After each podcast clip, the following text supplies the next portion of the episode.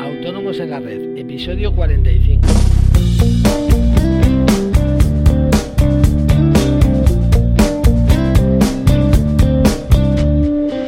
Hola a todo el mundo y bienvenidos a Autónomos en la Red, el podcast en el que hablamos de impuestos y seguros sociales y encima lo hacemos encantados, que sin sentido, por Dios. Eh, ya sabéis que estaré encantado de resolver todas vuestras dudas, preguntas, atender vuestras sugerencias, etcétera. ¿Que ¿Cómo contactar conmigo? Bien, a través del formulario de nuestra web asesoríafiscalautónomos.es. Hoy, por tercer día, estamos utilizando un nuevo formato de preguntas y respuestas rápidas, a ver qué os parece, y si tiene éxito tal vez hagamos una sección fija todas las semanas. Hoy lo vamos a dedicar a preguntas y respuestas sobre IVA. Y comenzamos directamente con vuestras preguntas. Eh, Cristian nos dice que estuvo dado de alta solo durante el mes de septiembre, aunque no realizó ninguna actividad, y nos pregunta si tiene obligación de presentar el tercer trimestre.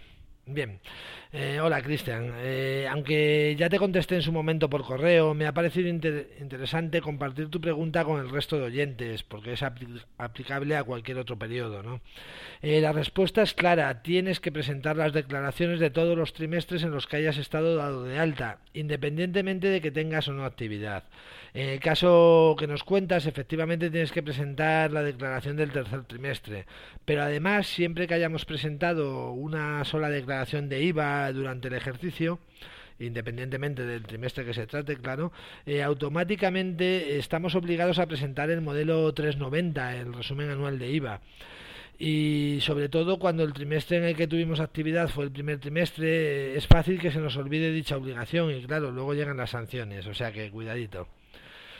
Eh, bien, pasamos a Cristina que nos comenta que ha comprado un bien de inversión y le han dicho que no se puede meter directamente a gastos, sino que hay que amortizarlo. Mm, correcto, Cristina. Y le surge la duda de si con el IVA pasa lo mismo.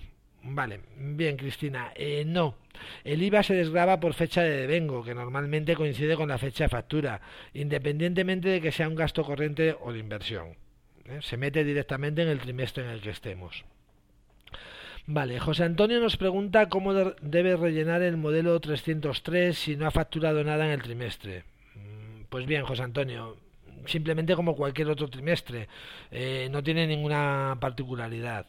Evidentemente en el IVA de vengado no pondrás nada, eh, por lo que con toda seguridad el resultado de la declaración será negativo. Vale, pasamos a otro oyente y Lilian nos comenta que ha realizado una compra intracomunitaria por primera vez y no sabe cómo declararla en el modelo 303. Pues buena pregunta, eh, Lilian. Por cierto, me voy a anotar, perdonar un momento, que me voy a anotar otro tema para... Ah, vale.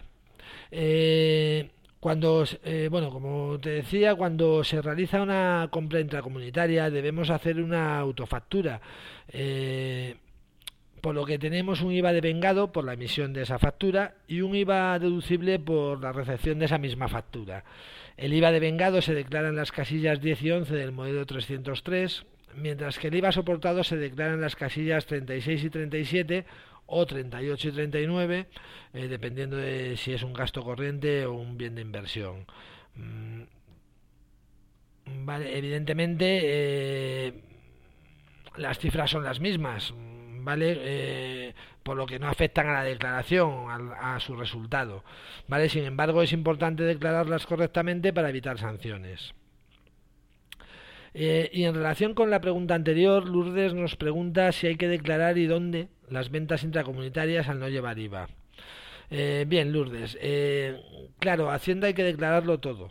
Vale, las ventas intracomunitarias se declaran en la casilla 59 y las exportaciones y operaciones asimiladas en la casilla 60. Además, y esto es aplicable tanto a las entregas como a las adquisiciones intracomunitarias, estaremos obligados a presentar en el trimestre que se produzca en el modelo 349, que es una declaración informativa de operaciones intracomunitarias. Bien, y ya por último, Jessica nos comenta lo, siguiente. Eh, nos dice, realizo una actividad exenta de IVA por tratarse de una actividad educativa. ¿Cómo recupero el IVA soportado en mis compras? Al presentar mi declaración trimestral de IVA. Jessica, te veo muy perdida en estos temas. En primer lugar, si tu actividad está exenta de IVA, no tienes que presentar ninguna declaración trimestral por este impuesto. Eh, pero además, como debes saber, el, IVA es un impuesto sobre el consumidor final, es decir, sobre quien no puede repercutir a su vez el IVA. Y tú te encuentras en ese caso, por lo que no tienes manera de recuperar ese IVA. Eso sí, es un gasto más para tu declaración de, IRPF. Y bien, con esta última pregunta damos por terminado el ciclo de hoy. Muchísimas gracias por estar ahí como siempre os digo, todas las valoraciones de 5 estrellas y las reseñas en iTunes me ayudarán muchísimo a seguir. Además, esta vez de manera especial me gustaría muchísimo recibir vuestros comentarios sobre este formato. Si os parece que lo hagamos uno o dos días por semana, eh, si nos gusta, no sé, vuestra opinión. En fin, espero que paséis un estupendo fin de semana. Nos vemos el lunes. Adiós.